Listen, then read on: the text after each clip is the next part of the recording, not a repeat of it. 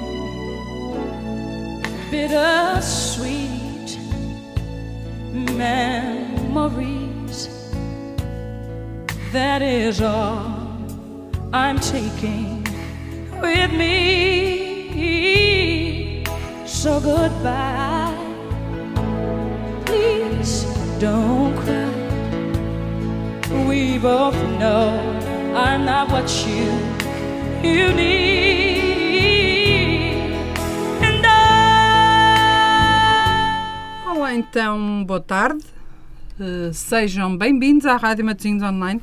Eu sou a Carla Ribeiro e este é mais um programa Conversar com as Palavras. Nesta que é a sua rádio, a rádio de Matosinhos Online, a transmitir de norte a sul do país para todos os portugueses espalhados pelos quatro cantos do mundo.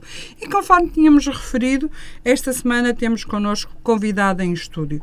E temos já um convidado que já pertence quase à casa, porque temos o António Pinto de Oliveira, mais conhecido pela escrita como António Luís, e portanto, mais uma vez, temos aqui connosco o António Luís para nos falar sobre as suas obras que estão já lançadas e que vão estar, eh, que irão ser lançadas. António, boa tarde. Uh, boa tarde. Obrigada por mais uma vez estás aqui connosco uh, para nos falar sobre as tuas vivências e sobre estas vidas que todos nós vamos tendo, não é? Cada vez mais. Uh, uh, que é que eu ia começar por falar contigo? Hum, como é que foi como é que foi este período que todos nós atravessamos de dois anos em que tivemos uma fase tão grande de isolamento? Como é que foi que tu viveste esta fase, com, sendo tu também médico? Uh, como é que sentiste esta, estas dificuldades que a, que a pandemia nos, nos colocou e nos confrontou? Olha, foi um período, como todos uh, sabemos, foi um período estranho. Foi um período estranho. Uh, muitas vezes se disse que ninguém esperava que fosse possível uma, uma situação daquelas. Uh, que ainda se vai mantendo, agora muito, muito melhor, diferente.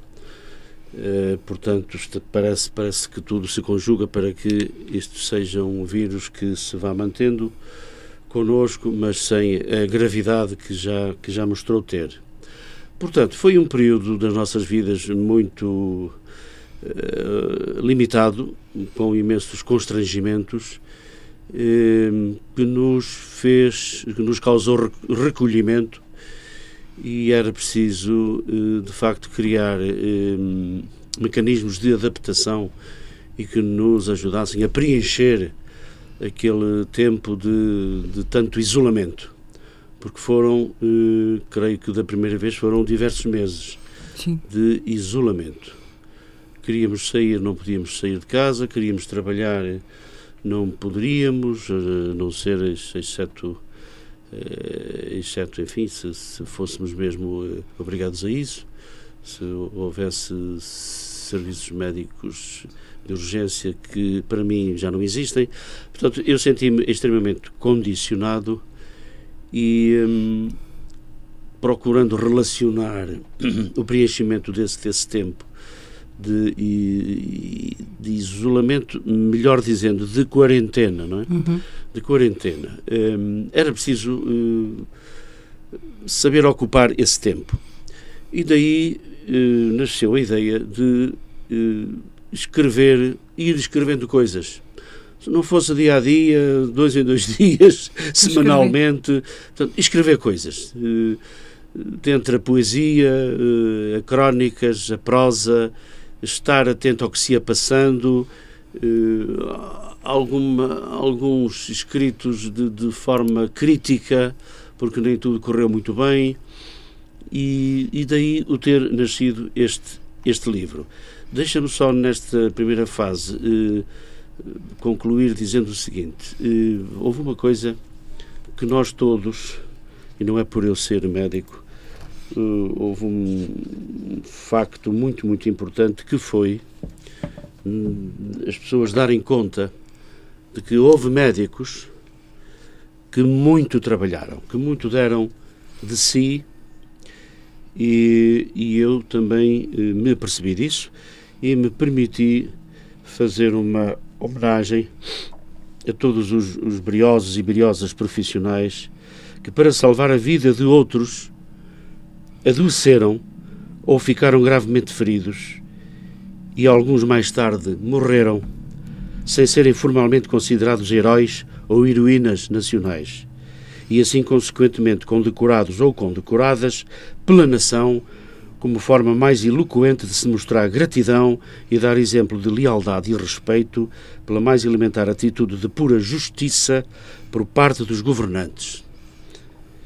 Uh, em homenagem às suas memórias, lembro aqui a coragem, a abnegação e a incomensurável capacidade e competência profissional desses e dessas ilustres desconhecidos e desconhecidas que, sem dúvida, tudo fizeram para serem úteis às cidadãs e aos cidadãos e, com certeza, ao seu país. E foi um período que nos ensinou tanto não sei se concordas, mas é, Olha, é a minha eu, opinião. É verdade, eu acho que, eu espero que de facto esta, hum, este período que vivemos com algum isolamento em que houve a privação daquilo que nós considera, que eu considero tão importante na minha vida como os afetos, a convivência com os amigos, o, uh, o estarmos próximo das, mais próximos das pessoas, uh, eu acho que isto foi uma grande lição. Uh, houve algumas histórias que eu fui ouvindo de colegas com estando em casa a trabalhar, porque passamos a estar em teletrabalho, em regimes que até à altura se calhar eram impensáveis, porque a ideia de trabalho é, uma, é em comunidade na, na empresa. Uh, e então nós íamos ouvindo aqui e acolá, quando falávamos com reuniões por telepresença, por vídeos, pelas enormes plataformas que se foram criando entretanto, foi engraçado ouvirmos colegas a dizer que moravam em prédios, então quando alguém ficava com Covid, punham um papelzinho cá fora a dizer estamos com Covid, precisamos que nos vão, que nos vão às compras. Então havia sempre alguém na vizinhança que, por exemplo, que fazia essa, as pessoas deixavam a listinha, deixavam o, o dinheiro e alguém fazia as compras e deixava as compras na porta das casas das pessoas. Eu acho que isto foi eh, o reaprender que temos vizinhos, que temos pessoas do outro lado da rua, que, que temos família e que se calhar a família Uh, muitas pessoas que tinham os pais e famílias mais próximas, mais afastadas, acabaram por fugir das grandes cidades e foram para lá fazer eh, teletrabalho. Eu tenho alguns colegas que fizeram isso por uma questão de até por causa dos filhos terem mais liberdade para poderem estar, não estarem condicionados às casas.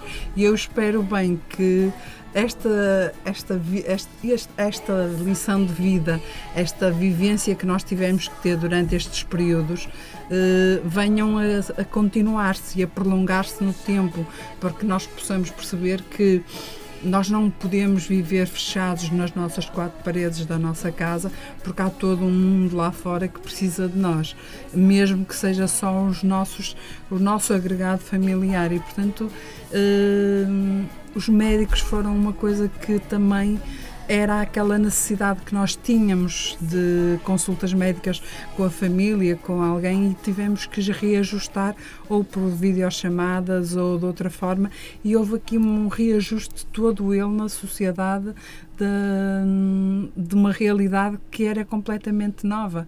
Eu espero bem que de facto esta, esta vida que nós vivíamos, estas privações ao longo deste tempo e que estamos agora a começar a, a desconfinar e a começar a ter uma nova liberdade, que, que as pessoas não se esqueçam rapidamente de tudo isto porque se esquecermos vai ser mal, porque é sinal que esta lição não passou. Exato, é, é muito mal quando o ser humano não aprende com as com as pragas, é? A história sempre, sempre nos Exato. lembra as pragas e outras uh, pestes deste, deste género. Mas é mau quando o ser humano não aprende e depois facilmente uh, volta para trás. Não há dúvida que esta pandemia nos reaproximou muito, nos fez acreditar que há sentimentos, há emoções uh, pessoais que dependem muito dos outros. Portanto, recriou-se quase uma solidariedade e, e, a necessidade disso mesmo, de nos darmos mais uns aos outros, que até aí parece que não existia.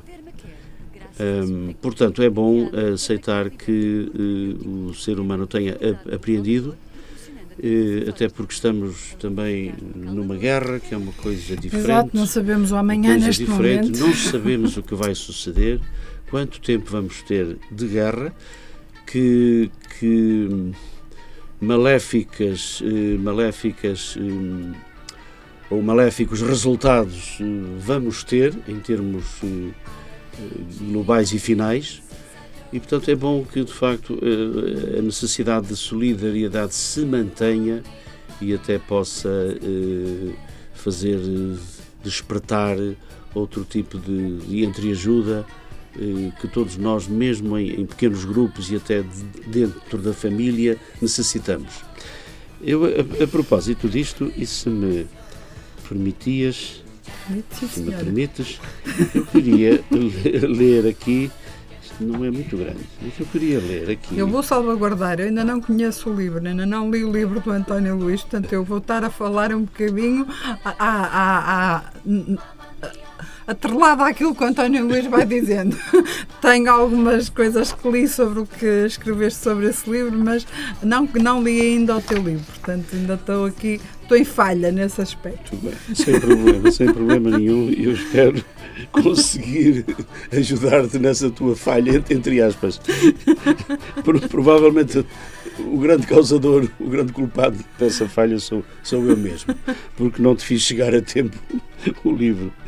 Ora bem, mas este, este então passa a ter dono já. Tá Olha, mas deixa-me então. Esse é teu.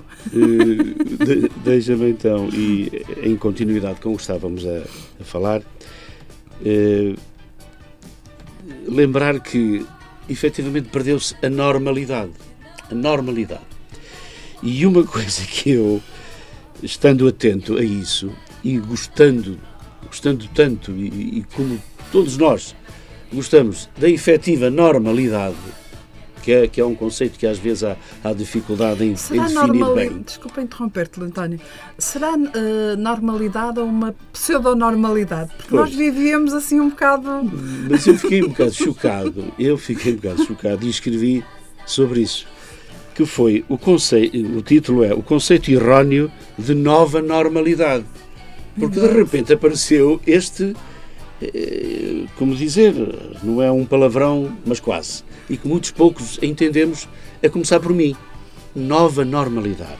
Então eu, sem querer ser muito maçador, queria ler o seguinte. Parece-me abusivo e até manipulador a ideia da nova normalidade. Como se se tratasse de uma nova modalidade vivencial que todos aceitássemos como normal. Mas isto nem é a verdade, nem é consentâneo com a realidade. Parece que nos querem impor uma neonormalidade que o não é, como que este comportamento dito normal ou comum, entre parênteses, que é peculiar de gente humana entre os humanos, nos pudesse ser imposto. Portanto, isto para dizer, aparece o conceito de nova normalidade mas parece que efetivamente nos queriam impor isto. Vamos lá recomeçar a vida vivendo uma outra vida, mas vamos lhe chamar já normal, quando para mim não era. Bom, eu vou retomar a leitura. E dizia eu, e digo eu aqui, e a normalidade não se impõe. Nunca será possível impingir ou confrontar alguém com algo a que não estava habituado como que fosse um regresso a uma normalidade anterior ou antiga, porque estava inserida no seu eu ou no íntimo de cada um de nós. Deve repetir-se que uma normalidade não se confronta, não é sequer viável uma gestão radical ou extremista da mesma, pois ela própria tem que ser absorvida e obviamente interiorizada de forma espontânea e natural por cada um e nunca ser fruto de um qualquer tipo de manipulação política ou social ou mesmo económica. A dita normalidade só regressará a cada um de nós quando vier ao encontro positivo e feliz do que se praticava antes da pandemia ou de um outro qualquer drama ou catástrofe social ou sanitária. Teremos sempre que atingir um retroceder à velha normalidade com melhoradas nuances, se for possível, e nunca criar uma propalada nova normalidade, porque esta não nos realiza, não nos satisfaz em pleno e até nos coarta muito a nossa liberdade. Tínhamos, pois, a preocupação de utilizarmos as palavras certas nos momentos mais sérios ou até mais cruéis das nossas vidas. É uma verdade, porque de facto esta vida, esta esta nova realidade que tivemos todos que viver ao longo destes anos, uh, ao longo destes dois anos, pelo menos, não é? Uh, em que eu lembro perfeitamente que quando quando se falou em teletrabalho na minha empresa, nos diziam que seria só por duas, três semanas. E nós começamos a ver que as duas, três semanas iam ser meses e meses e meses e meses e meses e tornaram-se anos. Portanto, tudo isto começou a ser uma, uma bola de neve crescente. E, eh, e, a realidade de, dos cuidados que tínhamos. É engraçado que eu lembro perfeitamente que quando chegava da escola havia aquele cuidado de chegar a casa, pousar a pasta, tirar os sapatos e lavar as mãos e dizer quê. E eu acho que durante o, com o passar dos anos, nós perdemos e este hábito agora voltou a ter-se, que é chegar a casa, pousas a mochila, ou pousas a carteira, tiras o casaco, desinfetas os sapatos e pões os sapatos na marquise, que é para não ficarem cá dentro, e voltamos a ter esta, esta, estes, estes hábitos do antigamente, nós fomos-los recuperar, porque os perdemos durante o tempo. Recuperou-se a rotina. A rotina. E a rotina é que nos torna normais, Exato. acho eu, não é? É engraçado porque eu lembro-me perfeitamente, lembro-me de dizer ao meu filho, eu estou a fazer novamente aquilo que fazia quando, era, quando andava na escola, porque chegava com, esta, com os sapatos, que a escola não tinha, uh, era, a escola primária ainda era tudo em terra, nós tirávamos os sapatos que era para não sujar a casa e é, é quase a mesma coisa que eu faço hoje em dia, porque desinfeto os sapatos e vou tirá-los e vou colocá-los num sítio que, que fiquem ali mais arejados. E portanto nós tiramos a roupa porque vimos transpirados assim, tiramos a roupa hoje porque vimos da rua e há algum cuidado de lavar a roupa porque temos outros cuidados. Eh, eu acho que é, foi esta normalidade que nós voltamos a recuperar e que nos protege, acaba por ser a nova, a ser a proteção que nós tínhamos antigamente e exato, que agora tivemos exato. necessidade de, de recuperar. Não, e nós estamos agora numa fase, eu diria mesmo, ou digo mesmo, que é normal.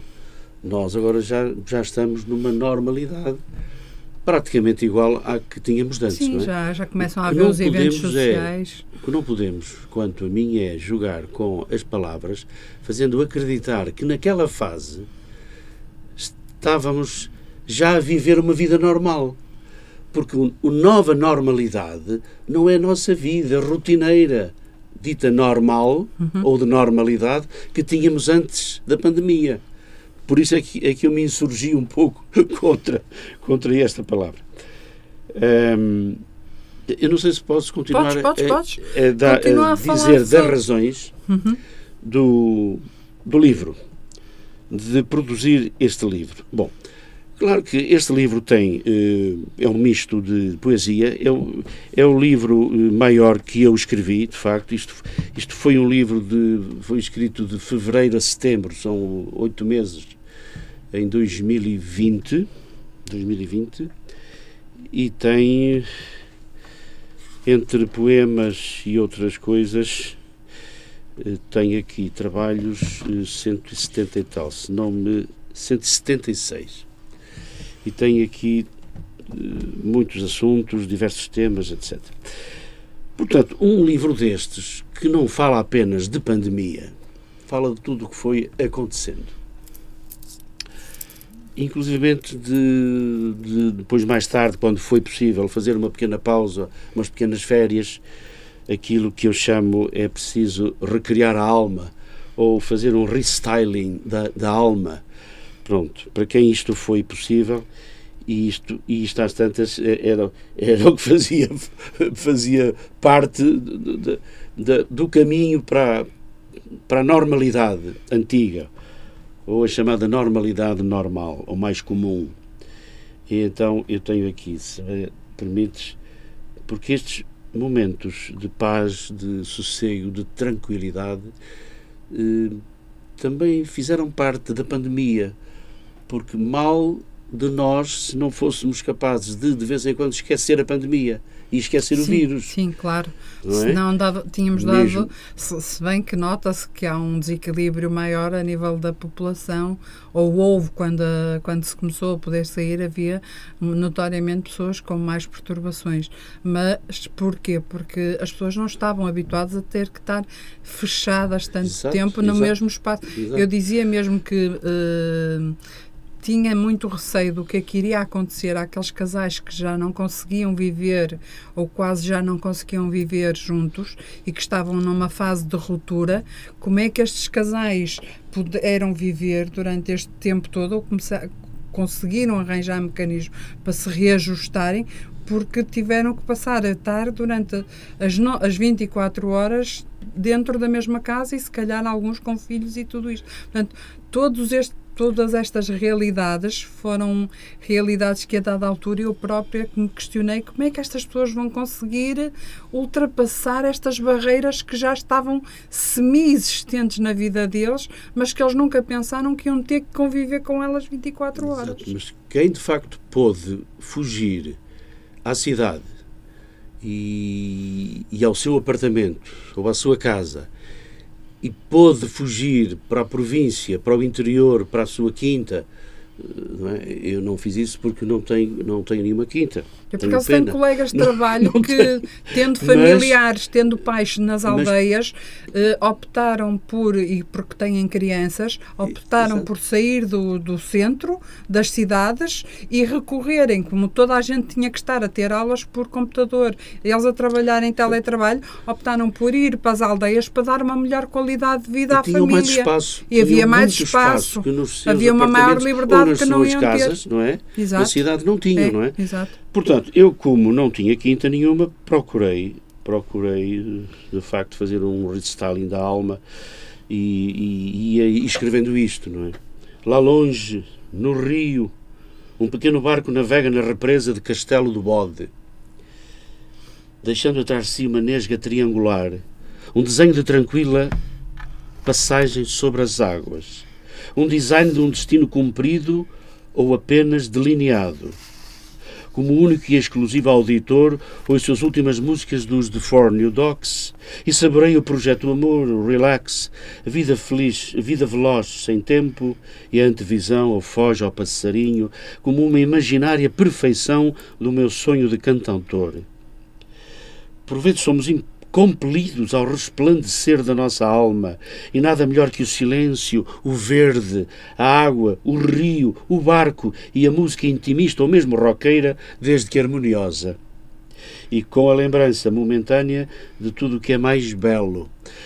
Portanto, quem pôde fazer isto que eu pude e fui capaz de fazer, isto no fundo representa ou representou uma compensação ao tal confinamento que nós que nos poria muito, muito mais tristes e muito mais intimistas ou, ou até deprimidos se não fôssemos capazes de fazer isto. E porque temos que alimentar o corpo e a alma, isto é, é a sequência do que eu escrevi atrás, e como faço aqui referência ao, a um autor, creio que russo, eh, permite-me ler isto. Porque temos que alimentar o corpo e a alma Nada existe mais gratificante e realizador do que, após uma refeição, por muito simples que seja, de seguida ler ou escrever um texto poético, por muito curto e simples que este seja. Assim se alimenta o corpo e a alma, sem lhes permitir qualquer tipo de conflito. O total equilíbrio emocional e somático e o alcance da nossa paz interior deverá ser sempre o nosso primordial e desafiante desidrato. Talvez por este motivo o sofrimento seja essencial ao equilíbrio, no sentido da total realização do ser humano, respaldado neste pensamento de Fyodor Dostoevsky, cito, o sofrimento acompanha sempre uma inteligência elevada e um coração profundo. Os homens verdadeiramente grandes devem, parece-me, experimentar uma grande tristeza. Digo eu agora, ou então o obrigatório combate pelo amor e pelo equilíbrio, como se depreende de um poema inédito escrito em 25 de 10 de 2019. Eh, estaria, estaria a pandemia a começar ou não teria começado? Já não, já de... não me recordo bem. Este, este poema foi então escrito Sim, antes. Em, novembro, em que o António Luís afirmava. Falava, nessa altura ainda não se falava de casos. Ou já se exato. falaria já de qualquer coisa, alguns mas casos, não, mas nada, não se tinha de, que já estaríamos é, em pandemia. Exato. Pronto. Podíamos estar em endemia. Mas não, viria eu acho, depois que, a pandemia. eu acho que nessa altura já, já havia existência de casos, mas não se falava grande. Não, não se especulava tanto, ou melhor, não, não, não, não, se fazia disso uma, uma crise como, como terá sido. Não? No fundo, este, este poema simples o que diz é, de facto, todos nós temos que lutar sempre pelo, pelo equilíbrio entre, entre, entre o racional e, e o emocional.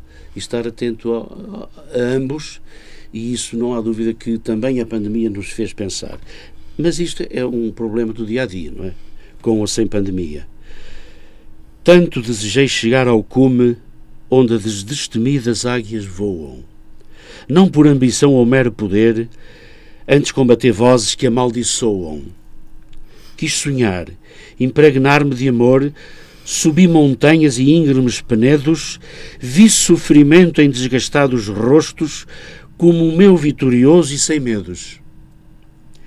Quem ousar combater a arte de amar, que se não agrida em duro espelho, que infligirá contra si gigante guerreiro em defesa da vida, até eu ser velho. Por estas motivações, então, concluo eu este prefácio do livro eh, Escritos da Pandemia, que tem então o subtítulo de Crónicas e Textos Poéticos da Quarentena. Por todas essas motivações, este livro, com os seus 176 escritos, poderá vir a ser um benévolo entretenimento para quem não quiser nunca desperdiçar um minuto maravilhoso da sua vida.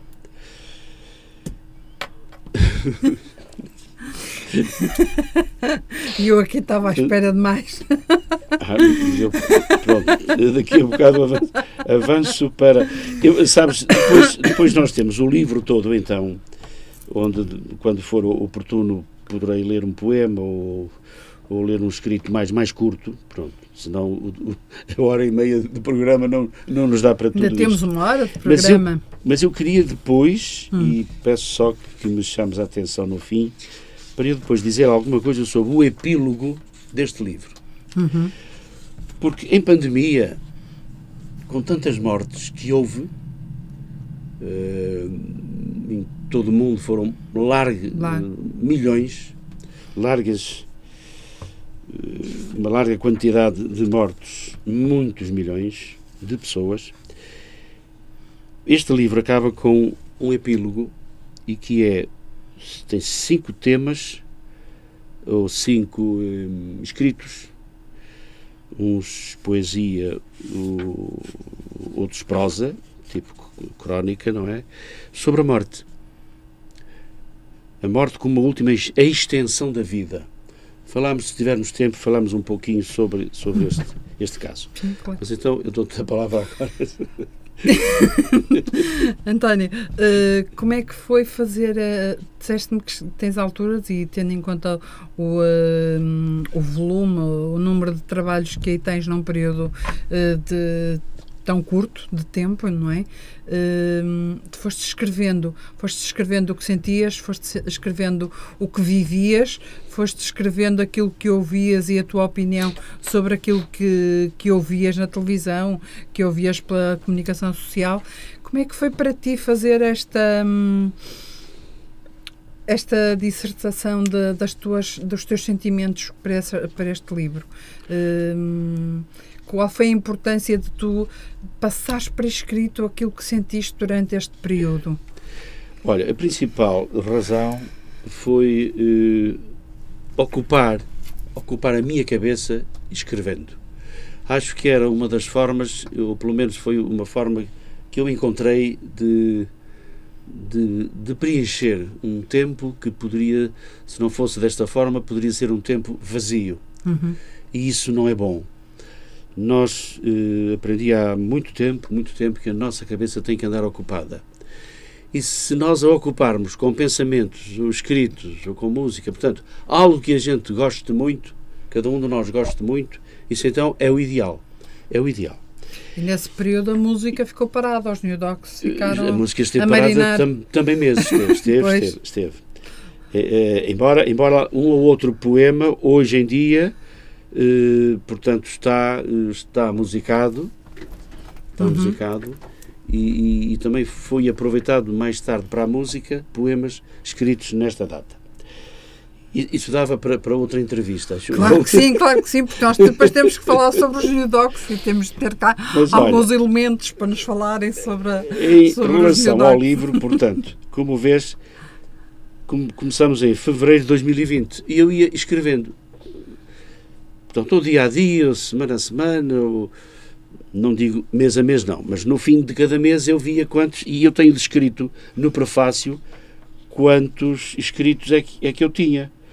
Os meses de mais eh, eh, escrita foi maio, 32 escritos num mês, junho 20, julho 36 escritos, setembro 32 escritos. Chegaste a escrever mais escritos que os, do que aos dias do mês. Portanto, tens. E depois decido acabar em setembro, embora, embora le, levo a escrita até finais de setembro, mas decido acabar em setembro porque, como, como faço anos e, e fiz 72 anos em setembro de 2020, resolvi acabar o livro em setembro, senão, senão nunca mais acabava. Não? é? Portanto, e tenho aqui, em fevereiro, eh, por exemplo, há um dia da amizade, eu escrevi a propósito. Portanto, os temas são temas, eh, portanto, diversos. Diversos. Tem Não te, um focaste, tema. não te focaste só na pandemia nem não, no não me sofrimento. foquei na pandemia só. Porque Foste, foste buscar outros temas que nos dessem outro alento. outros temas. se- olha, eu achava que escrever apenas sobre a pandemia. eh, às tantas não era bom, nem para mim, nem, Nem para, para- ninguém. Uhum. Porque era falar focado na doença Na- que tanto nos oprimia. Uhum. Provavelmente ninguém gostaria de um livro assim. De modo que eu div- diversifiquei os diversos temas, sempre eh, preocupado em falar em nós como seres humanos e eh, em situações que nos eh, motivem, que nos estimulem para o nosso equilíbrio. E este, este tema é muito focado, quer em crónicas, quer em, em poemas, porque num, num processo de pandemia é talvez um- dos aspectos mais importantes. É o nosso equilíbrio. É a tal questão que eu punha há pouco. Estarmos sempre atentos à racionalidade, ao racional, ao orgânico, não é? Exato. E depois à parte espiritual, mais subjetiva, mais mental. Mental. Portanto, de- deste equilíbrio é, é que nós podemos depois fazer outras coisas. Porque se nós não vivemos debaixo deste equilíbrio fundamental, nós acabamos por eh, nos sentarmos, Não, é, é vamos, isso. vamos nos pôr à beira, à beira-rio, Uma de braços ra- cruzados um- e não, não fazemos nada. Uma das coisas que, apesar de estar em teletrabalho, era importante, por exemplo, era aquelas reuniões que pareciam, às vezes parecia que não se dizia nada, mas eu acho que era, eram importantes, eh, porque todas as semanas fazíamos uma reunião por videoconferência para nos vermos. Eu costumava dizer, pelo menos estamos-nos a ver e a ouvir. Eh, acho que era saudável no, no, no aspecto de nós estávamos habituados a, a ver-nos quase diariamente, pelo menos os que estávamos a trabalhar no mesmo edifício, pelo menos mantínhamos um contacto visual com as pessoas com que estávamos habituados a trabalhar.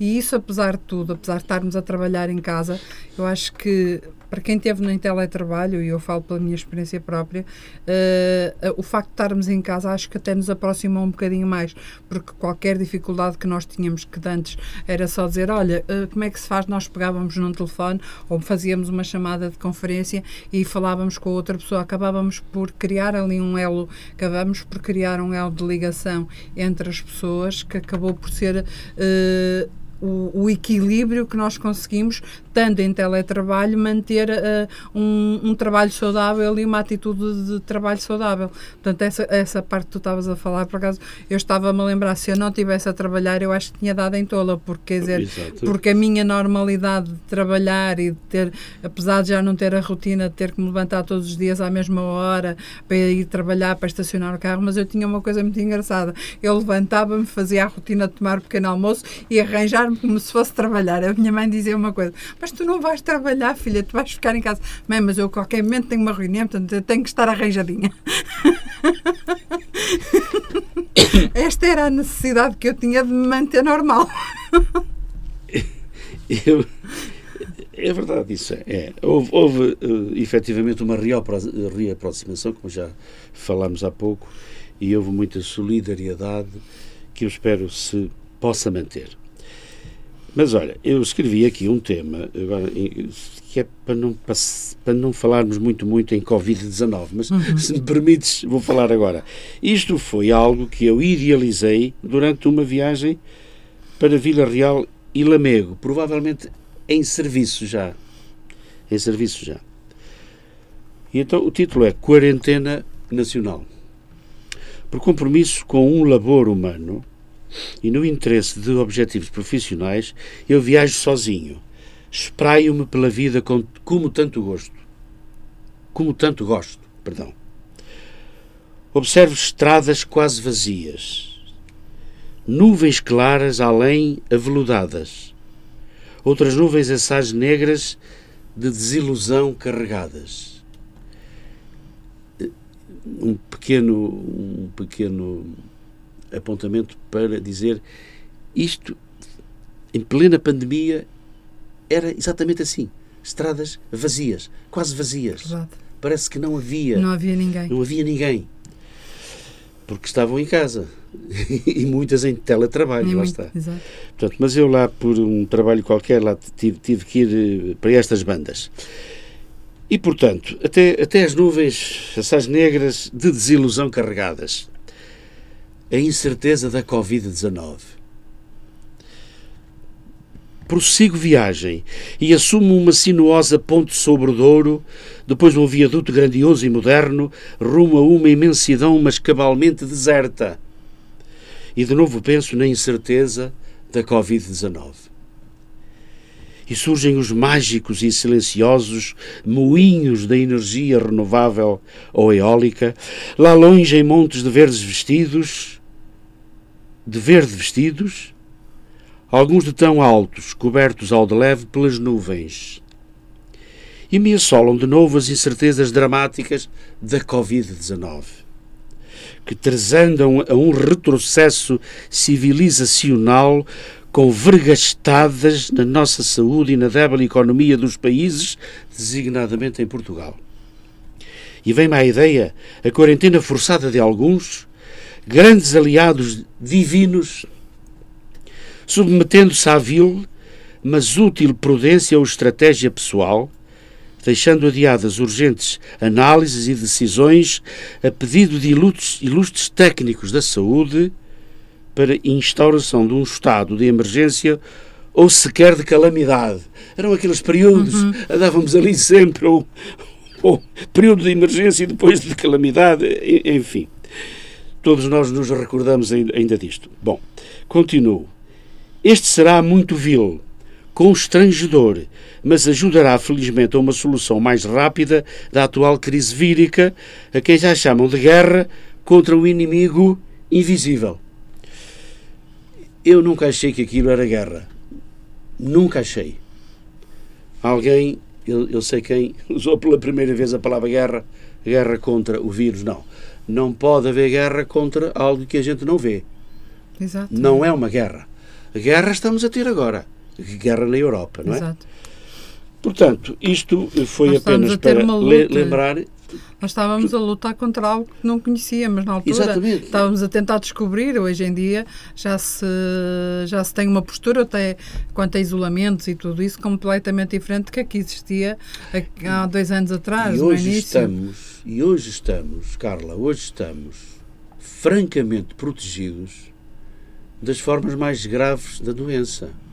Aliás, há provas, há estatísticas que tem, uh, tem morrido, continua a haver bastantes mortes, milhares por, por dia e por, e por semana, sobretudo em pessoas muito idosas, muito velhas, portanto, muito frágeis, com comorbilidades, e esses, apesar de vacinados, são sempre muito frágeis, não é? Claro. Mas há uma percentagem muito elevada de gente mais nova que morrem porque não estão vacinados. Sim, exato. Independentemente, eu não, não queria discutir aqui uh, o pro problema dos negacionistas, que nem sequer aceitam que, que exista um vírus, um vírus novo. Exato. Nem isso aceitam, portanto não, não vale a pena discutir isso. As possíveis alterações genéticas que aquela uh, vacina, entre comas, porque não é uma verdadeira vacina, sabemos disso, mas podem causar em nós não vamos discutir isso, porque de facto em todo o mundo a ciência médica e a, e a ciência da investigação farmacológica concluiu que os riscos seriam mínimos, mas mínimos. E há muita gente que hoje em dia tem a doença e, e, mas ligeira, não de forma grave, não fatal, exato, porque, foram, porque vez, foram vacinados. Por, exato, era isso que eu te dizer, cada vez nós vamos ouvindo pessoas conhecidas e uh, que vão tendo, que vão continuando a apanhar o Covid, mas cada vez com mais com menos com menos gravidade. Às vezes são sintomas uh, muito ligeiros que fazem um pequeno alerta e a gente e as pessoas vão fazer o teste e acaba por dar positivo. Mas entretanto a, a nível de, de cuidados e a nível de, de gravidade facto está muito diminuto, é muito, muito diminuto só passamos por 2020 e ainda nos inícios de 2021 em que aí os, muitas situações tivemos, eu conheci algumas situações de pessoas que chegaram a estar eh, três meses em coma e, portanto, depois houve todo um processo de reabilitação para hoje terem uma vida eh, digamos assim, pseudo-normal, porque continuam dependentes e com algumas debilidades que ficaram, mas elas que ficaram de, de períodos tão longos uh, hoje, com a doença. Hoje em mas... dia as sequelas da Covid-19 uh, são mínimas. Isso é uma verdade. Há um tema que eu queria só referir e que vem na sequência do, do, do, todo o drama e das incertezas da Covid-19 naquela, naquela, naquela fase, fase, inicial e este, este escrito é Não ter medo do medo. Foi um tema que eu uh, decidi escrever porque, de facto, todos nós andávamos muito assustados, muito claro. mesmo.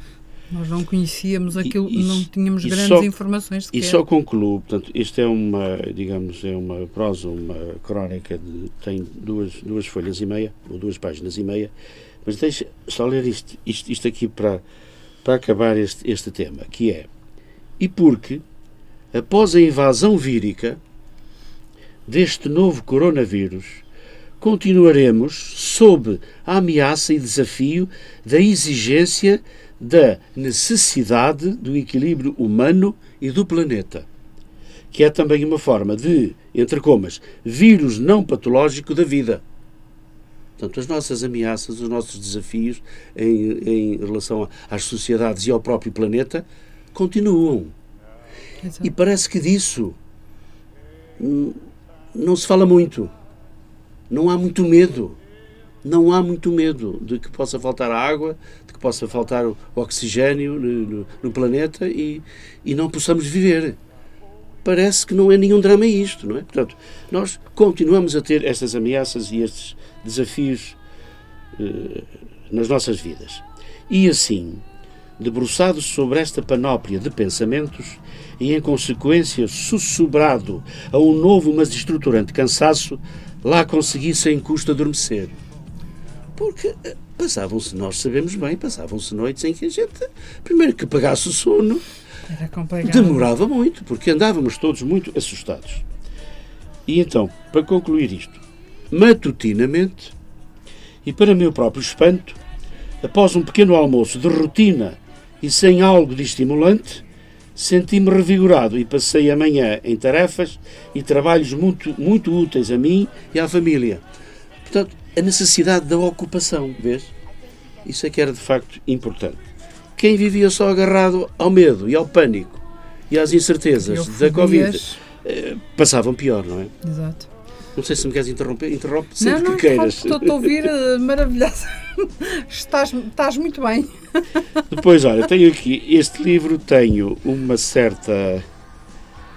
Um, uma, uma, planificação uh, como que uh, adivinhando, a palavra não é mais correta, adivinhando um, e a propósito da medonha crise da Covid-19, eu bem não queria falar nisto, mas voltamos a falar. Então tem, o, escrito é sobre a planície, a selva e a savana desértica.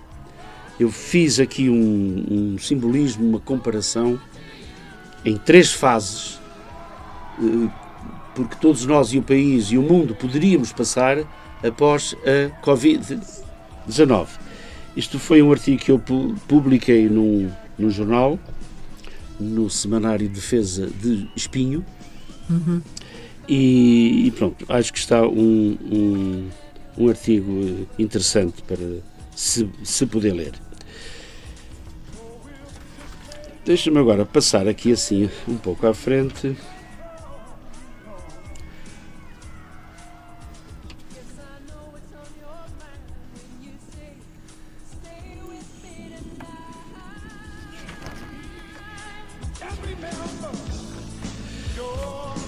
exemplo, um título, não me lembro que está aqui, mas nem tudo termina como se quer.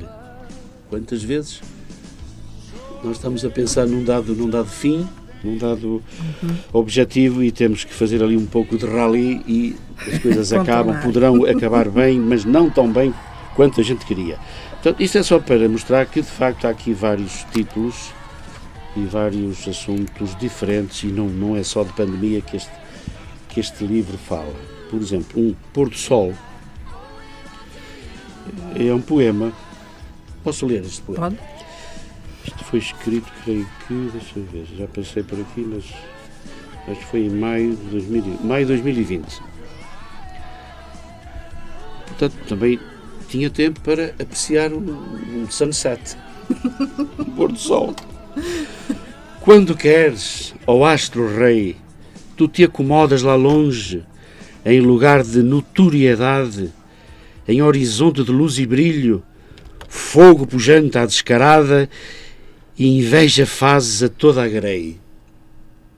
Quando tu decides, ó Rei genial, das cores quentes e destemidas, em sobranceria vaidosa à brutal cor rubra incendiária, tu sabes bem o que nos adulteres de bom sem provocar algo de mal quando tu nos desejas absorver toda a atenção, dissipando o torpe e os novelos que nos vão na alma, sabes que consegues a pôr limbos e limar arestas em nossas mentes forradas de ferrugem agressiva e de tanta dor, gritando um amanhecer.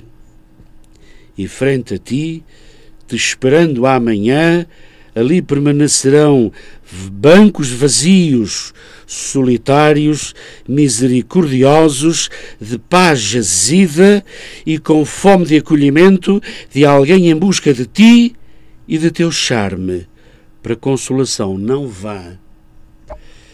Isto, isto foi, agora me recordo, isto não foi um verdadeiro pôr do sol, foi uma fotografia que me apareceu de um pôr do sol quase no seu términos, e havia de facto um banco, um ou dois bancos, e alguém estava ali sentado ou deitado no banco, e eu imaginei que, que quem lá estava já estava à espera do novo pôr do sol, não é? Bom, portanto, havia tempo para tudo isto, mesmo em plena pandemia. E também havia tempo para uma pequena homenagem ao, em Dia da Mãe, à minha mãe. Uh, e olha, e já, e já que falamos em mãe, porque também em pandemia tem que haver tempo para a gente pensar e falar dos nossos. Sem eles somos tão pouco. E tu sabes-lo bem.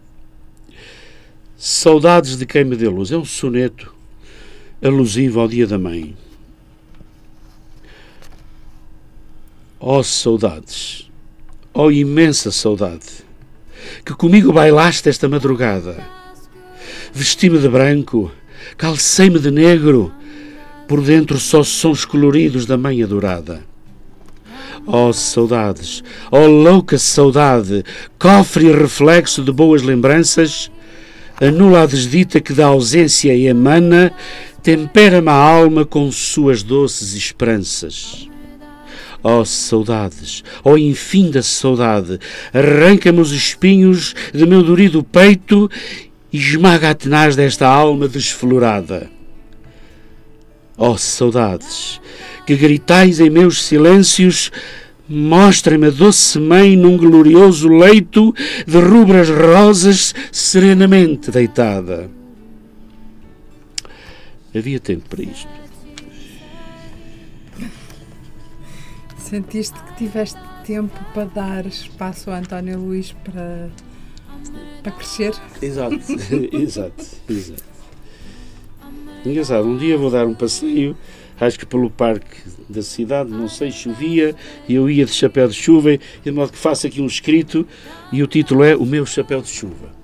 Não vou ler, mas isto é só para mostrar que eu pegava em coisas e. Olha, por exemplo, apologia do silêncio. Até tem que ver um pouco com. com na pandemia, nós vivemos também muito o, o silêncio. Uhum. E, foi, e, foi, preciso adaptar-me-nos a ele, saber apreciar o silêncio.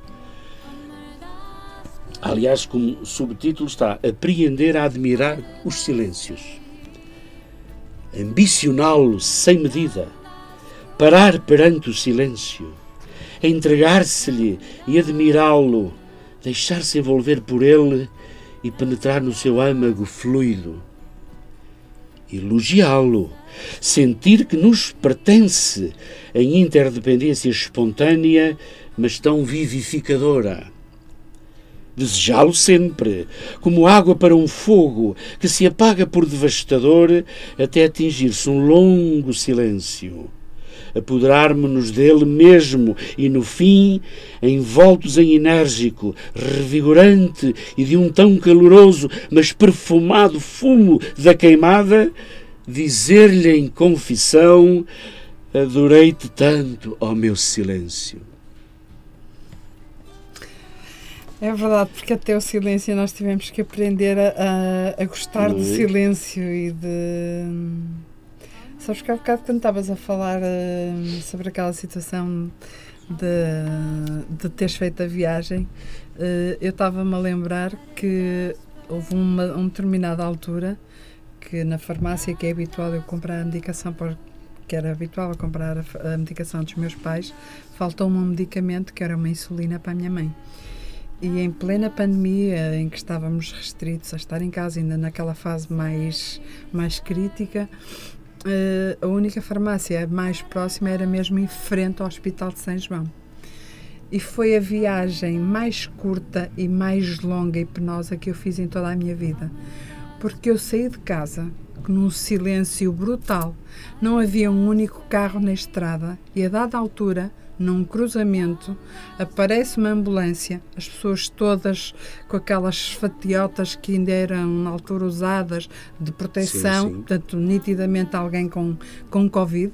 Uh, um silêncio brutal, como quem rasga mesmo o asfalto. Foi aquilo que eu senti. Nós estamos a rasgar o asfalto no caminho que estamos a fazer. Exato, Não havia carros. Uh, eu segui atrás da ambulância e quando, estou, quando dou comigo do outro lado da circunvalação à espera para entrar na farmácia e ir buscar a, comprar a insulina, buscar a insulina para a minha mãe, olho de repente para o lado do hospital, aquela azáfama brutal das ambulâncias, das pessoas, das tendas, porque ainda estava naquela fase de, de, confusão mesmo. Eh, e eu disse, só, só tive uma expressão, foi dizer, eu quero sair daqui. Isto uhum. está...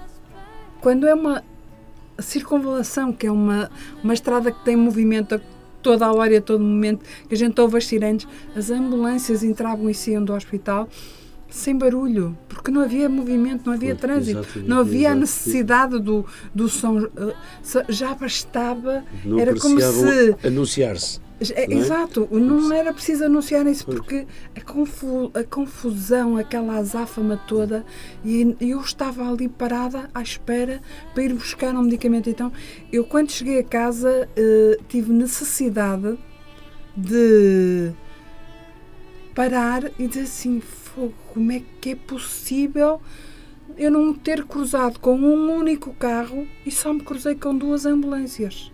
E não havia barulho nenhum na rua. É aquela noção de que, ok, naquela zona que é tão barulhenta, tão confusa, tão sempre sirenes de um lado para o outro a qualquer hora do dia, e aquela sensação de que estamos a rasgar o asfalto para corrermos para qualquer lado que nos tire dali. Uh, por acaso estavas a falar nisso e eu estava-me a lembrar mas, oh, Carla, uh, bem, dessa sensação mesmo. Bem observado, Carla. Mas, mas deixa-me então tentar com, completar, porque do outro lado, após a entrada, após as paredes do hospital, não é? Exato. Estava gente preparada para tratar, Exato, para dar amor, era. com toda a paciência e a tolerância, porque nessas fases, aos médicos, enfermeiros e toda a gente não falta de facto a tolerância, a paciência e a ternura que é necessário para eu uh, receber doentes. É? Conheço casos Portanto, de enfermeiros que estavam tu, a trabalhar diretamente tu, no Covid. Tu deixas chegaram, o silêncio da, da né? era, perdão, era o paradoxo da estrada. O é o paradoxo. Da, era mesmo silêncio o, da estrada, mas depois lá dentro é uma azáfama terrível. A azáfama terrível que é? era naquelas tendas. É e eu até lembro-me perfeitamente que eu, eu fiz um. escrevi qualquer coisa na altura sobre isso, entre o paradoxo que é tantas vezes nós desejamos um teste positivo, que é sinal de vida, e ali todos nós desejamos um teste negativo é. que é sinal de vida. Exatamente. exatamente. E uh, eu fiz, eu lembro-me que fiz um escrito em que fazia precisamente este paradoxo, porque aquela viagem que eu fiz para aquela farmácia foi, foi, foi tão. Olha, eu acho que foi esmagadora uh, naquilo que eu senti porque eu não, nunca tinha na minha vida, ao longo destes anos todos, vivido um silêncio tão grande e tão gritante para ir àquela, naquela, naquela zona, da, da, naquela artéria da nossa cidade uh, do Porto. É, é, é mesmo o paradoxo entre aquele uh, entre uh, o, a azáfama que estava lá dentro e o silêncio que aparentemente estava cá por fora, mas que de facto não estava. E até as pessoas, é engraçado, estávamos a uma série de pessoas com distanciamentos e não sei o quê, e as pessoas estavam com medo de falar, porque estava toda a gente a olhar para as tendas, para aquela movimentação toda, ninguém conseguia falar com a com, com o que sentia. Cada um estava imbuído na, nos seus próprios pensamentos. Foi assim mesmo um momento, digamos que, digo-te que duro. Mas é engraçado, esse, esse, é, isto é, é, quase um quadro que estás a, é. a, a pintar, não é? Essa, essa, pintura que estás a, a fazer, de facto, o, o, o que nos lembra que a cada momento além da nossa existência, há outras existências e podem perfeitamente estar a fazer coisas contrárias ao que nós estamos a fazer. Isto tudo, no fundo, é, é vida. É vida. É a sociedade, é o trabalho e as responsabilidades de cada um, é? Um, Deixa-me, dentro disto que estamos a falar, no amor, olha, o amor que é sempre um tema muito caro a, a todos nós. Sorrisos de ternura e como subtítulo está Declaração de Amor. E porque achei que estaria luar, lá fora, o desejo a nos interpelar, demos as mãos à noite serena. Fugimos de nós ó bela morena. Banhei-te de luz na noite amena, e a lua gritou a plenos pulmões: Deixem passar a ternura plena, crive-se o mundo de tantas emoções. E assim criamos uma noite de ternura. Sorrisos foram tantos de lua cheia que o sol ao nascer tinha candura, pois ele só colhe quem tanto semeia. E na manhã etérea de um novo dia, sentimos que a vida afinal é bela. Preciso é escutar-se doce cotovia e ver-se beleza nos saltos da gazela. Se a vida só se teme sem sorrisos e a chama da vida nos acompanha, juro-te mais noites de compromissos que a alma arrebata e nos arrebanha. Portanto, em pandemia também havia tempo para, para estas coisas. Tinha que haver, não é? Tinha que haver. Assim, assim como também tinha que haver tempos, tempo para caminhadas. Aliás, falava-se muito na pandemia. De vez, tínhamos até, digamos, licença, tínhamos autorização, licença liberdade para vir cá fora dar, dar uns passeios. Não muito longe de casa. Pronto, tenho aqui uma caminhada em domingo de sol. Não vale a pena isto. Depois tenho sempre. Ah, isto, isto poderia entender-se como um conselho, declaração de autoproteção. Eu costumo dizer, no outro dia disse num, num outro local, numa entrevista também, eu sou pessimista por defesa, por proteção. Em relação à vida sempre fui um otimista. Não exageradamente, mas sou um otimista, sou um batalhador, como sabes, sou um, um guerreiro. Não um guerrilheiro, não, que eu não sou homem de lutas nem, nem de políticas acérrimas, não sou. Mas estou atento à, à sociedade e sou um homem de combate. Mas sou um pessimista por defesa. E isto eu lembro isto sempre. Porque também como sou ateu, a minha vida é esta. Não, há outro, não tenho outra. Modo, pega lá, pessimista por defesa. Nunca atravesso a rua sem olhar para o lado, porque pode vir um desalmado e, e, e depois, e depois interessa-me muito dizer a culpa foi dele. Não é? Não. Não temos... A culpa é sempre nossa. Depois, claro, em pandemia também há tempo para a gente sentir a sensualidade das flores. Pois há. Algumas flores inebriam-nos a alma pelo seu brilho, pela sua luz, pela beleza, pelo seu erotismo. Provocam subjetivos espasmos por suas lindas e altaneiras cores, afastando-me queixumes e algumas dores. In extremis, ferem-me os sentidos, criam cheiros de veras eróticos, de louvável sardinha em brasa, fico em choque. Engano o orgasmo frenético que arrasa. As belas flores da minha avenida estimulam gestos sensuais de gente atrevida. Ponham-se alerta, sentidos vadios, fico em choque, vislumbro sinais de balanços gentios. Olho as flores, crivado de emoções, seu brilho colorido me suavizam, sua tranquila postura me estimulam, seu renascer me ensinam tantas incrédulas ilusões.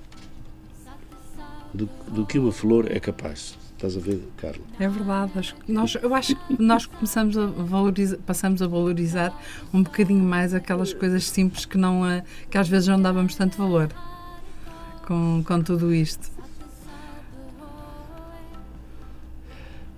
Pois, claro, eu sou um homem atento à, à, sociedade, sou muito crítico em relação a tanta coisa feia, selvagem que o ser humano faz. Digo isto a cada passo nos meus escritos no Facebook. E mais uma vez tenho aqui um, uma pequena prosa que é a constatação de uma crua realidade. E qual é essa realidade? A violência humana versus racismo.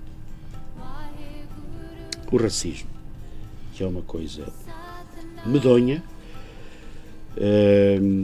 Eu acho que só existe por, por egoísmo, por uma falsa sensação de, de, de superioridade de uma das raças, porque existe numa raça e noutra, ou noutra e noutra, Porque não há só duas raças, não é? Exato.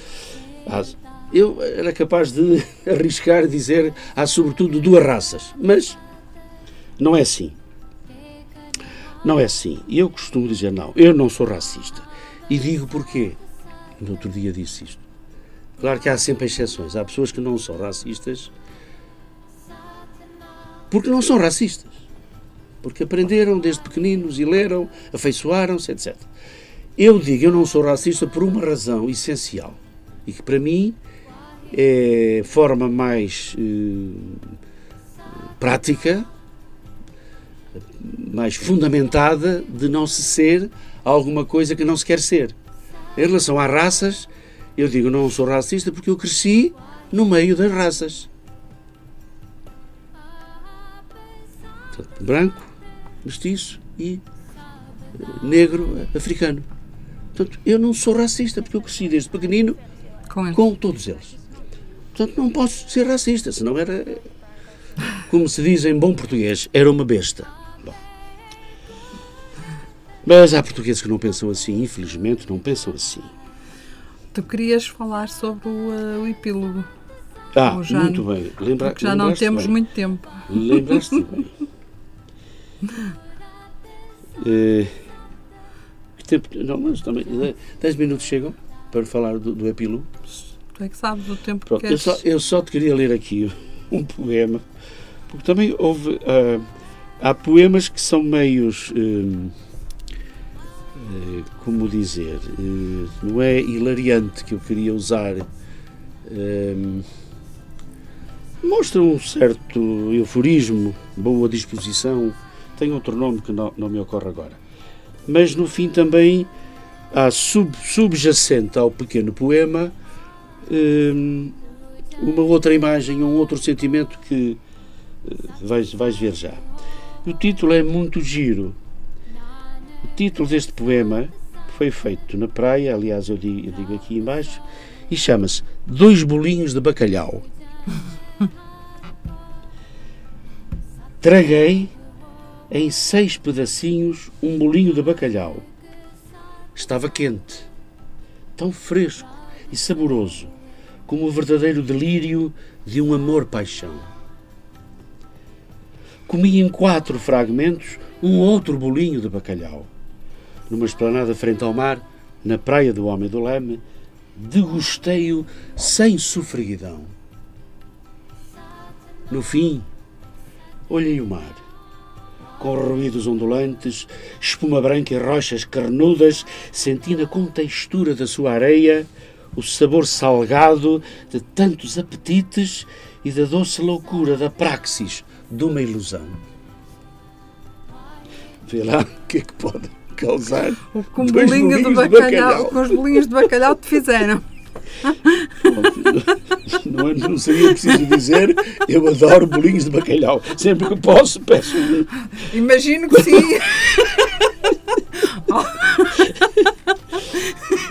Olha, Se eles te fizeram ir voar tanto, tens que gostar de bacalhau. pronto, este livro tem muito que se leia para, para quem gostar de o adquirir. Basta, basta eh, pedir-me e eu tenho muito gosto depois em, em enviá-lo. Bom, o epílogo deste, deste livro, que fala algo sobre pandemia, eh, tinha de acabar com em, eh, referência à morte, morte como última extensão da vida.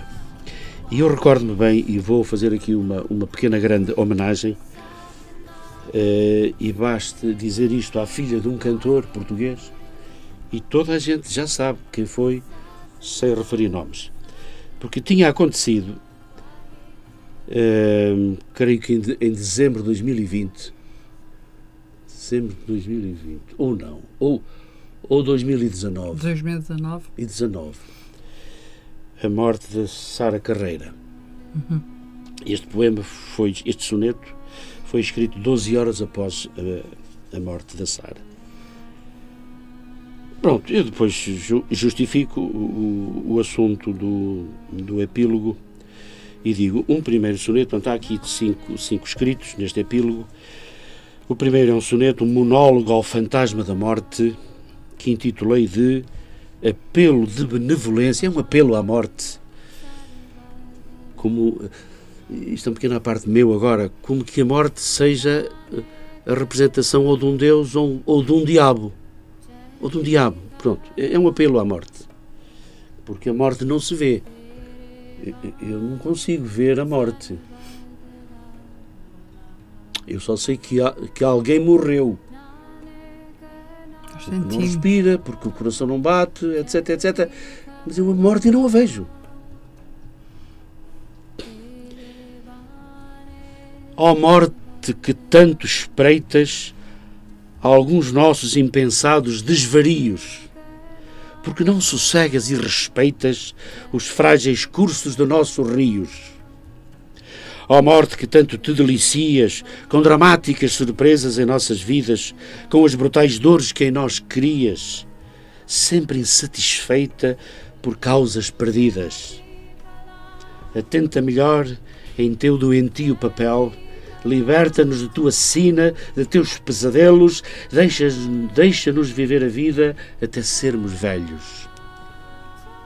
Cuida da tua cobardia, trata-te da ansiedade, permite que vivamos criando longo destino e que tu te leves de um passado tão cretino.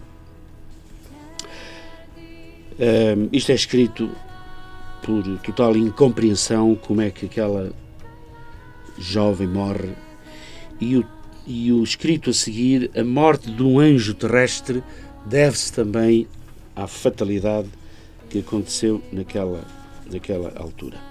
Eu queria só, depois tem um, um terceiro texto sobre a infinitude e ou o desejo de eternidade do ser humano após a morte. Engraçado ler, é um, é um pequeno escrito que poderá ser entendido como um desejo alucinatório. A questão da eternidade. Uhum.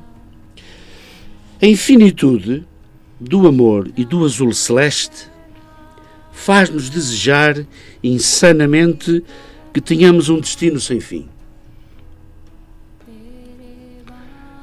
Mas não conseguimos atingir a enorme diferença entre os dois mundos. Um físico e geográfico, enquanto o outro é puramente subjetivo e, acima de tudo, espiritual.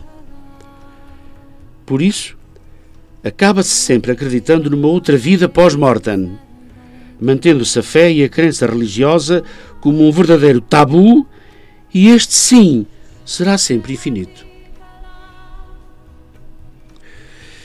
Mas há esta preocupação de tem que haver uma vida além-morte para eu ser eterno. Mas não temos a resposta. E quem, e quem trata de mim lá? Se calhar há uma necessidade nossa de é? acreditar que quem parte vai ter algo para além, da, para além da, do, que, do que cá teve, não? Eu li outro dia uma coisa interessantíssima sobre isto da morte. Um escritor que dizia assim: alguém lhe perguntou, tem medo da morte? E ele dizia assim: não, não tenho medo da morte. Há vida após a morte? Não não há. E depois, um pequeno espaço, e o escritor responde assim: O que me custa acreditar é que isto seja eterno. É que isto seja para sempre. Uhum. Portanto, o não haver nada após a morte. Não, não nada. O que lhe custa a ele acreditar é que isso seja para sempre, para eterno. Portanto, a nossa dúvida mantém-se, não é? A nossa dúvida mantém-se. Além da morte, ninguém sabe. As pessoas vivem iludidas, não digo alucinadas, mas algumas quase. Mas iludidas. Bom, e depois há aqui uma outra coisa importantíssima, não, não vamos ter tempo. Pois não, Carla? Temos 10 minutinhos. Um outro tema é a engrenagem eh, vital ou a corrente racional da vida. Bom, que eu falo depois da morte, fala no planeta Terra e na nossa dependência ao planeta Terra e o respeito que nós devíamos ter. E depois, não é muito grande, e para acabar, é o quinto escrito que é uma constatação arrepiante.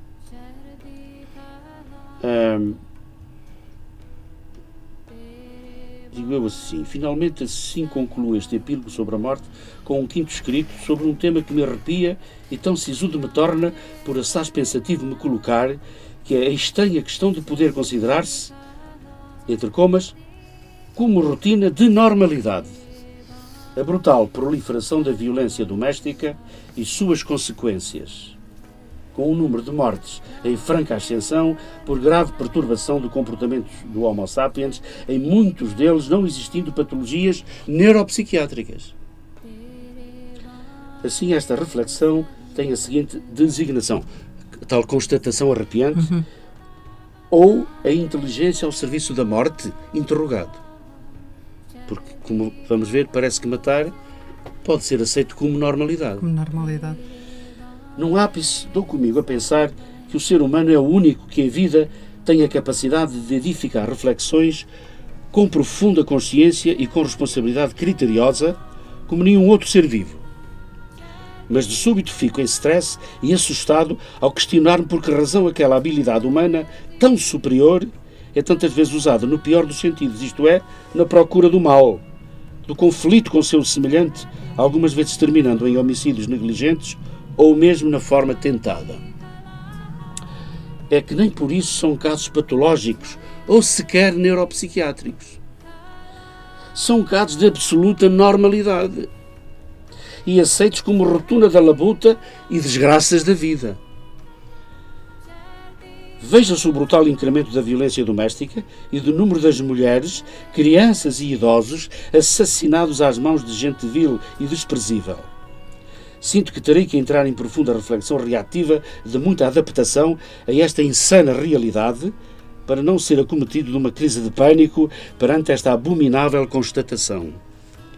Contudo, teremos que começar a assumir que as tremendas ou radicais emoções com base em decisões negacionistas da verdade, de que me quero distanciar, começam a difundir-se no planeta Terra e mesmo a adulterarem muito o comportamento do Homo sapiens. Estaremos numa fase crítica e de involução fisiológica do ser humano, numa época em que a alta e moderna tecnologia, tão elogiada e divulgada, se propõe vir a substituir o desempenho do ser humano? Esta é a minha interrogação e a minha grande incerteza e dúvida.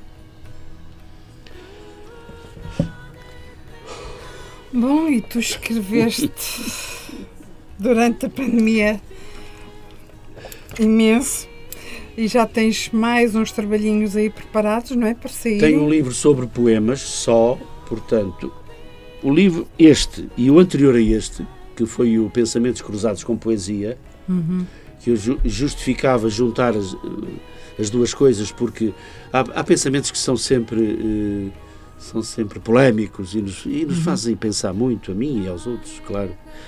E eu, uh, a poesia era para aliviar um pouco o stress da leitura das, da leitura das crónicas das, e, da, e, da, das prosas. Estes escritos da pandemia, uh, já falamos muito sobre ele, tem também os dois componentes, tem prosa e tem poesia. Tenho agora um livro a seguir que está feito já, já está, portanto, como se diz, uh, quase em, em, em, PDF, não é? Está, uhum. está, feito, está preparado em, em computador. Tem vários poemas, muita poesia, que é um cântico poético, ou o meu cântico poético. E depois tem um outro que é sobre crónicas, prosas, hum, e, que, e é capaz de vir a ter. Ele está pronto, eu vou fazendo coisas. mas ele está pronto já. E que, se, em princípio, vai se chamar eh, Crónicas Oportunas. Uhum. Ou Crónicas Polémicas, não sei. Vamos ver. Vamos ver. Portanto, uh, vamos ter aí muito material é isto, na, na, estrada. É isto que está, está para sair. Eu, eu, penso que este ano ainda sai, pelo menos um deles sai. Uhum. O grande problema é que este livro foi apresentado só uma vez. Eu tenho pena dele não ser Pois, porque esta situação da pandemia faz com que acabe por eh, não haver ou, tanta possibilidade. Ou, ou, duas vezes, perdão. Duas vezes. Tens que marcar um, agora que já estão as coisas ver. mais Vamos calmas. começar a pensar nisso. Começar a pensar uh, nisso. Olha, António Luís, eu sei que nós teríamos muitas mais coisas para falar, portanto fica a porta aberta para cá voltares quando quiseres. Muito obrigado. Para Carla. falarmos no outro livro anterior a esse. E portanto, e falar uh, nos New Docs, que também temos que falar neles. temos que lhes Olha, dar voz também. Posso fazer aqui uma publicidade em Podes? pou- poucos segundos? Vamos fazer um, um concerto de verão. eh, e espero que também tenha baile, tenha, tenha dança. É um concerto de verão eh, na Granja, no American Club Uhum. da Granja, do, do nosso amigo Do João. Santos, que tu também conheces muito bem, no dia 9 de julho. É um sábado, Uhum. à noite, À noite. uma festinha de verão para, Para alegrar animar. os nossos corações. Também estamos a Estão precisar, todos convidados. nós estamos a, estamos a precisar de começar a reviver estas, estas andanças, não é?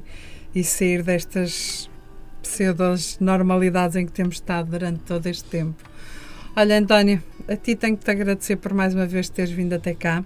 Ficas sempre com a porta aberta para cá voltar quando Muito obrigado, quiseres, Carla. como muito sabes. obrigado. Foi um prazer enorme. Uh, quero que voltes cá para pelo menos nos falares dos New Docs e depois, quando for o lançamento próxima, da próxima obra, uh, vires cá para falarmos sobre, sobre esse novo livro. Uh, aos nossos ouvintes, quero-lhes dizer que esta, esta, grava, esta gravação do nosso programa será replicada logo à noite, em princípio, ao, no horário antigo que nós tínhamos, apesar do programa agora se fazer uh, neste horário. Portanto, o a gravação é replicada à noite, portanto, podem ouvir novamente à noite o nosso, o nosso programa. Uh, e nós voltaremos, não voltaremos. Peço desculpa, nós não voltaremos na próxima semana porque é São João e como é São João também uh, vou fazer aqui uma semana de pausa, vou fazer um cat porque é São João, mas depois voltamos com um convidado, uh, penso que com o Luís, que nos vai falar sobre biodança, uh, com quem vamos estar a, conversar sobre biodança. Ele também já, está, já esteve para cá vir, mas devido a alguns problemas não pôde vir, tivemos que adiar a data e, portanto, virá cá, uh, salvo erro, na semana de dia 30. Portanto, na próxima semana não haverá para conversar com as palavras, conforme estou a informar, porque é véspera de São João e, portanto, também irei dedicar um bocadinho mais este dia à família, uh, para festejarmos o São João, uh, como já há muito tempo não se festeja e, portanto, ter um bocadinho esta oportunidade. António, uh, obrigada mais uma vez pela tua presença. Muito obrigado, uh, Carla. Muito obrigado. Gostei imenso. Muito obrigado. fiquem connosco, fiquem com a Rádio Matosinhos Online e fiquem com música. Nós voltamos com a nossa programação habitual. Fiquem com a Rádio Matosinhos Online. Como sempre, despeço-me de vós com Namastê e fiquem com música. Wahai Guru,